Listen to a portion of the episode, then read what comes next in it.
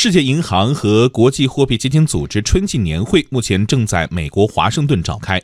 国际货币基金组织十二号举行亚太区专场发布会，认为亚太地区仍将是未来全球最有活力、经济增长势头最强劲的地区。预计亚太地区今明两年的经济增速都是百分之五点四，对全球经济增长的贡献率超过百分之六十。其中，中国的贡献率超过百分之三十。中国和韩国等经济体近期推出的财政刺刺激政策，对于稳定增长将发挥重要作用。国际货币基金组织在最新发布的报告中下调了全球经济增长的预期，而中国成为唯一被上调经济增长预期的主要经济体。年会期间，国际货币基金组织副总裁张涛在接受中央广播电视总台央视记者曹青云专访时说：“国际货币基金组织将继续支持中国经济朝着更加健康的方向转型。”我们发布了最新一期的全球经济展望，主要国家之间的贸易纠纷持续，还有呢，这个金融市场呢发生了一系列的波动。由于主要经济体的这个央行的政策呢发生了一定程度的转变，